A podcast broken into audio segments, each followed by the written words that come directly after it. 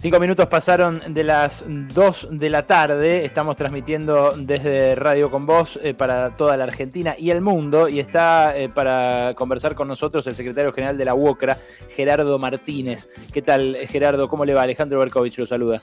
¿Qué tal, Alejandro? Un gusto en saludarlo. Buenas tardes. Eh, todos saludo a, sus oyentes también. Y bueno, gracias este, por llamarme.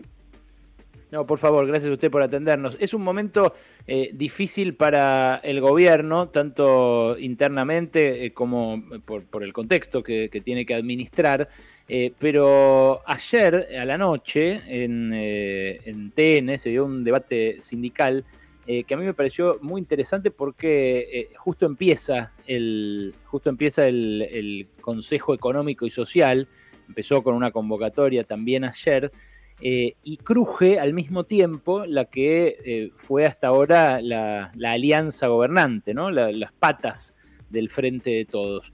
Eh, ¿Usted cree que esta crisis va a crecer, que los reproches internos van a crecer dentro del frente de todos?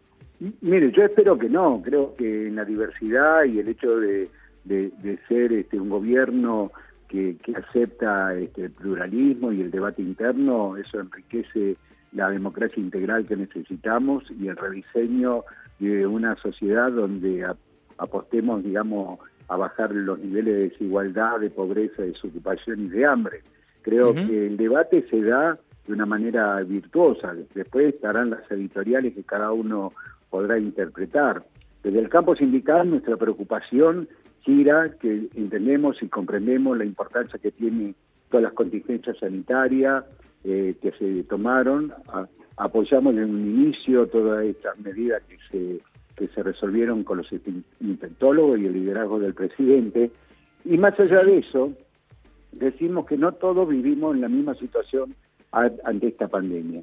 Sin generar una situación, digamos, de distancia, no todos los trabajadores estamos soportados, atendidos en esta, en esta contingencia porque, digamos, los trabajadores de las empresas este, paraestatales o de la administración pública tienen garantizado, más allá de la preocupación sanitaria, el 100% de su salario y de sus condiciones sociolaborales.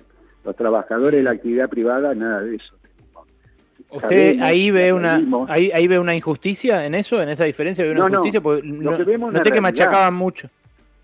Vemos una realidad y en eso este, nosotros no nos engañamos, sabemos y somos conscientes que el Estado este, no puede afrontar en las circunstancias como recibió Alberto Fernández la Argentina, no tiene espalda macroeconómica eh, de recursos como para dar soporte, por ejemplo, para que los, 300, los 400.000 trabajadores de la construcción tengamos garantizado el 100% de nuestro salario por las condiciones de esta pandemia que nos impide trabajar.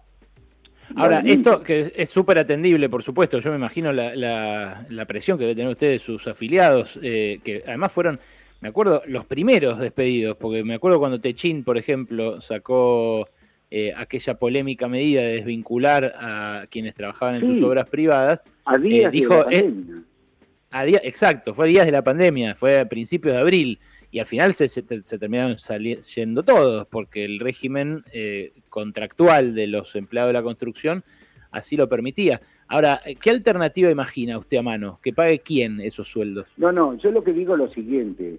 Este, por un lado, este, lo de Techín este, fue lo que tomó nota, pero al, lado de Techín aparecían cientos de empresas. Se puede imaginar que el padrón de la industria de la construcción a nivel empresario son de 30.000 empresas.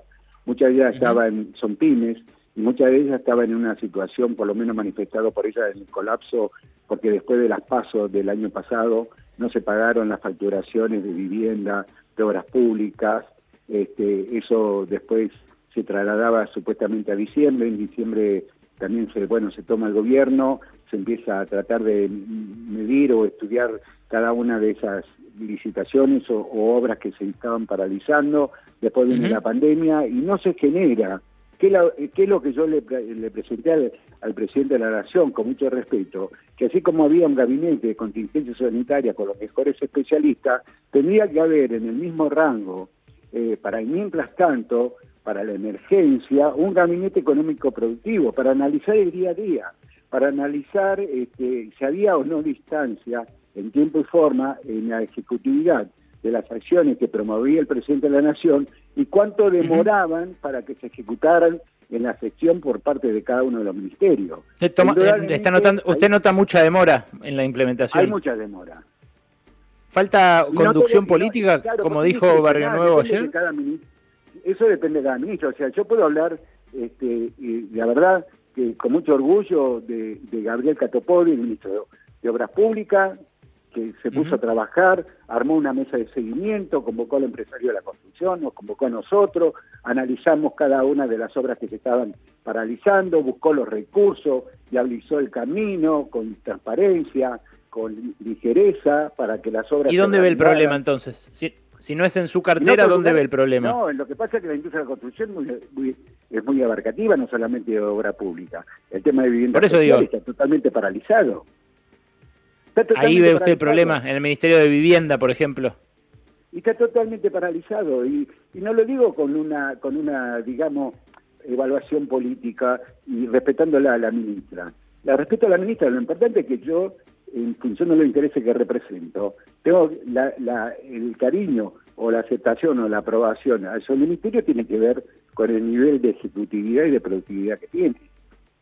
Por eso, eh, reitero, usted eh, dice que, eh, por ejemplo, en el Ministerio de Vivienda no se están llevando adelante ninguno de los programas que ustedes esperaban y no se está atendiendo estamos hablando correctamente. De 25.000 viviendas y estamos, y estamos hablando de 30.000 puestos de trabajo. Y no estoy hablando de Lamba, estoy hablando de 60 kilómetros para el interior de la Argentina. ¿Y por qué eso no se, no se vehiculiza? Porque ahí están en otras fases, ¿no? En, en otras fases de la, de la cuarentena. o sea, este, y yo no, lo, hago como una carga eh, política, lo hablo objetivamente, eso significa puesto de trabajo. Eh, en, nosotros tenemos 400.000 trabajadores constructores. Muchos de nuestros trabajadores constructores viven sobre la base de su capacidad profesional y sobre lo que significa la cultura del trabajo. Ganarás el pan con el sudor de tu frente. Gracias a Dios. Sí, bueno, más allá, de, lo, bíblico, es súper material. lo, que me pregunto es, ¿de esos cuántos están suspendidos o, rajados ahora, de los que empezaron? A mitad. 200.000. Entonces, con ingresos, no, figura en ninguna, en ninguna base de datos de ningún ministerio de desarrollo se le pueda dar subsidio. ¿Por qué? Porque ellos no son trabajadores son que vienen de los sectores que, nosotros somos solidarios, de los movimientos sociales, que, que quieren trabajar y no consiguen trabajo. Estamos hablando de trabajadores que estaban trabajando y que ahora eh, quedaron en el limbo. ¿Por qué? Porque no figuran en ninguna base de datos, no reciben ningún recurso, de repente son un oficial especializado que está haciendo en una esquina, en una esquina, y, eso no lo digo como una cuestión, digamos, de, que se nos puede caer, digamos, el honor, pero está haciendo en una esquina con una olla, eh, una cola para que le den un plato de comida. Y, ese compañero me llama y dice, pero Gerardo, este, ¿se puede trabajar? ¿No se puede trabajar? ¿De qué manera? ¿Cómo hago? Mm. Gerardo, es eh, la verdad muy, muy impactante lo que cuenta porque es exactamente esa foto la que se vivió en 2001-2002. Yo me acuerdo cuando migraban, ustedes discutían mucho, en ese momento nacían los movimientos sociales eh, y ustedes, eh, los sindicalistas, digo, que además eran los mismos en la mayoría de los casos, lo que decían era, acá se nos está yendo la gente, los afiliados a la olla popular, al movimiento social, a la fila. Eh, y eso es algo que ahora pasó de manera mucho más acelerada, pasó en meses, no pasó en años. No, yo lo que digo es que hay un montón de cosas, así como se logró con un gabinete de sanitarista evitar lo peor y la y se generó una política de prevención, el cuidado de todos los, de forma universal, de todos los argentinos y argentinas, también se podría haber conformado, y creo que estamos eh, en tiempo, crear un comité económico productivo de emergencia para analizar en el mientras tanto, semana a semana, el comportamiento, el impacto y los daños colaterales que genera esta pandemia y de cuántas actividades se pueden reanudar sin poner en riesgo la vida de los trabajadores y las trabajadoras. Es decir, la información controla la acción.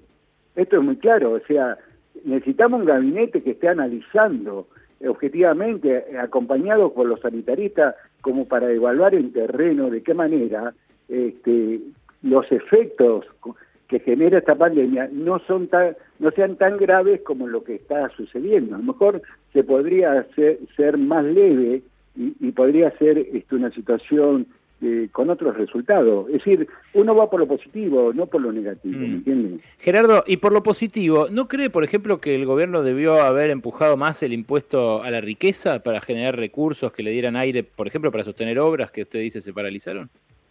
Sí, por supuesto, me parece que es una cosa lógica. No entiendo por qué no, no se realizó, pero es una cosa que tendría que suceder. Esto ¿Y por qué, ¿y por qué los Ha sucedido en otros países también, o sea, Sí, sí, se está discutiendo. en emergencia. Se está discutiendo en más de 30 países, pero el gremialismo argentino tampoco se puso esta consigna al hombro, tampoco empujó especialmente. Pero mire, cosas básicas elementales que están relacionadas con lo que significa la realidad de la vivencia o de los problemas que tienen cotidianamente nuestros trabajadores, no nos escuchan o no tenemos una mesa de diálogo de concertación. Nosotros salimos a apoyar la decisión del impuesto. ¿Qué más podemos hacer? Si las cosas más elementales y urgentes que tienen que ver en el día a día con los problemas que vive cada una de nuestras familias, de las que representamos, no podemos generar una solución, esto está determinado sobre, eh, digamos, sobre la trama y la relación que tiene que tener en la definición política el Parlamento. Mm. La interlocución con los gremios la debería llevar el Ministerio de Trabajo, ¿no? Usted dice, no nos no, escuchan. No, está muy bien. La verdad, el Ministro de Trabajo es perfecto, está abierto, escucha, resuelve, es productivo en su tarea, en garantizar, digamos, eh, la, negociación colectiva, este, la defensa de la justicia social, de los derechos. La verdad, este, Claudio Moroni es un gran ministro de Trabajo. Mm. Usted decía eh, que la respuesta eh, tiene que ser del gabinete, tiene que evitar el impacto, pero a la vez trazaba un panorama muy, muy, muy grave eh, con esto de los 200.000 suspendidos o Bueno, mire, yo soy un transmisor, la realidad es la que manda. Sí, sí, por eso le pregunto. La, la situación hoy es... pero es que no nos podemos quedar solamente con el análisis, el diagnóstico, diagnóstico y el impacto. El tema es que tenemos que hacer algo para que la gente tome dimensión, digo, pues yo muchas veces lo, lo, transmito con metáforas, con parábolas, con comparaciones o con números, pero usted les sabrá explicar mejor que yo la realidad de, sus representados, a, los oyentes. ¿Esto es eh, igual, peor, eh, todavía no tan grave como la crisis 2001-2002? No, son totalmente diferentes, este, no estamos hablando de las mismas condiciones ni en la misma situación. Es decir, esta pandemia es inédita, ha generado estrago acá y en todas partes del mundo. El hecho de que no tengamos todavía la forma de curar ante esta pandemia es que todo genera mucha incertidumbre.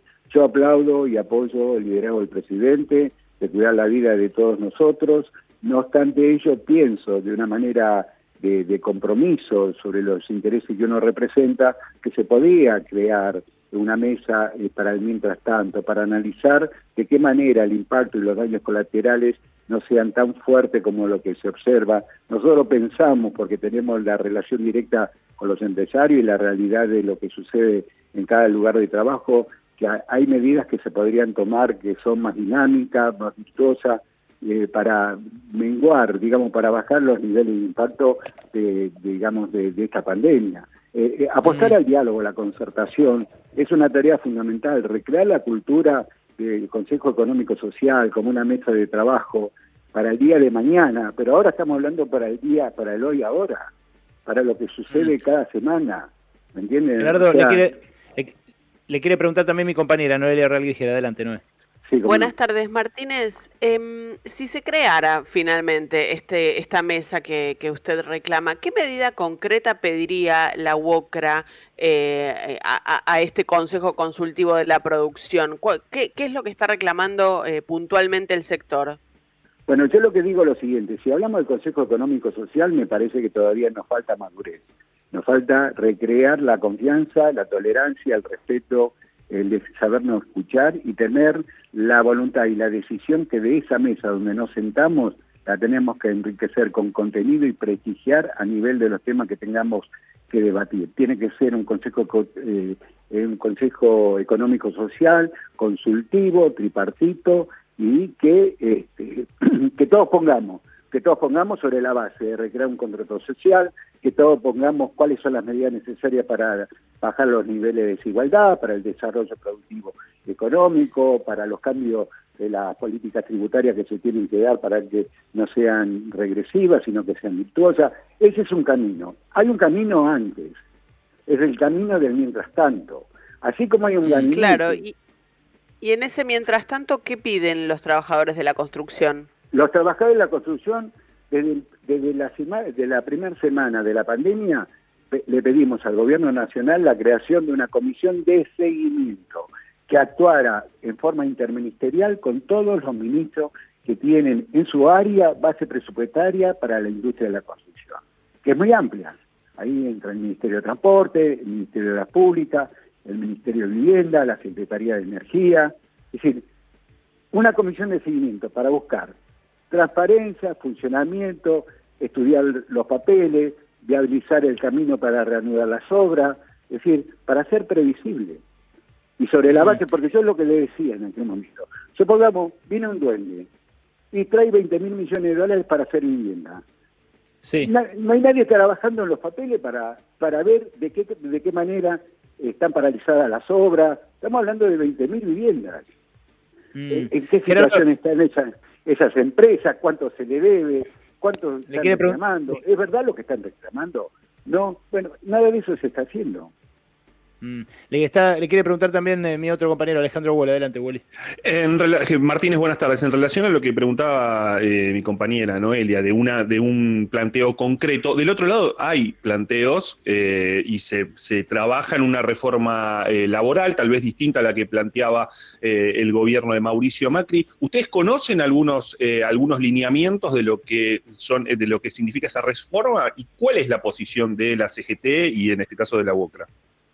Bueno, en principio sobre, digamos, sobre la teoría hay muchas versiones y no, no, no, no, no, no tengo una opinión concreta. Lo que sí sé que primero nos tenemos que encontrar para, primero yo quiero discutir el hoy ahora, para ver cómo reanudamos el desarrollo económico productivo que se puede reanudar sin poner en peligro la salud de nuestra gente. Eso por un lado. A partir de ahí surgirán directrices, planteos que tendrán que ver para el mañana, para la pospandemia. Pero por ahora tenemos que hablar que estamos en la pandemia y, en ese círculo todavía no podemos salir. No, no mm. puedo hablar todavía qué es lo que va a pasar pasado mañana, porque la realidad me indica que todavía tengo que salir de este problema y evitar que el impacto no solamente sea sanitario, sino también del trabajo y de una situación que agote la paciencia de la gente, ¿me entienden? Sí, se entiende. Es eh, difícil de arbitrar esto porque todavía no hay cura, como decía usted al principio, ¿no? Claro, por eh, supuesto, claro. Es, muy difícil. Eh, usted entonces no coincide con Barrio Nuevo en que corremos el riesgo de un estallido similar al de 2001, ¿o no, no, no. No, no, cada uno podrá pensar lo que, piensa, lo que piensa, soy respetuoso de eso. Este, yo tengo confianza en este gobierno, tengo confianza en la Argentina. Tengo confianza que a partir del consenso, la concertación, el hecho de escucharnos, el hecho de terminar con esta situación así tan confrontativa y profunda, eh, este, indudablemente ese camino no nos lleva a ningún lado. Es un momento bastante complicado. Mire, yo estoy en el G20 por la responsabilidad que tengo a nivel internacional y la, la, la, comparación entre, entre lo que fue la crisis de la pandemia financiera en el 2008 y la pandemia ahora de sanitario en el 2008 se reunió el G2, el G7 y el G20 generando, reanudando eh, una decisión.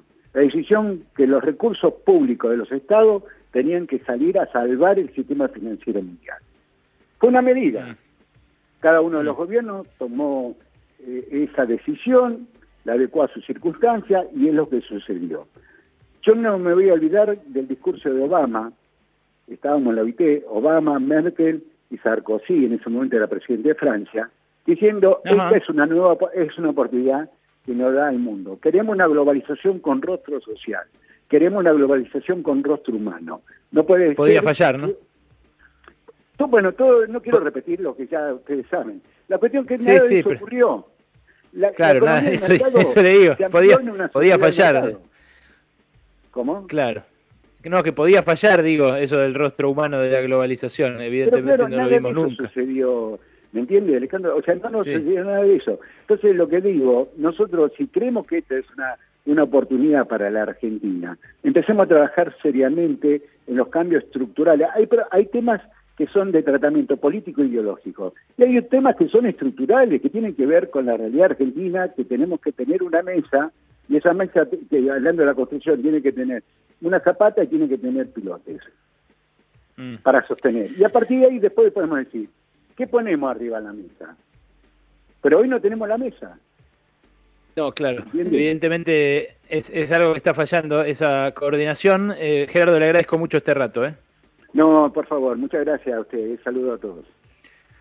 Adiós. Gerardo Martínez, secretario general de la UOCRA, en un momento en el que eh, parecen crujir eh, todas las alianzas y donde ya las críticas salen de todos lados, eh, de todos lados. Un momento difícil para el gobierno, se expresó también en esta entrevista.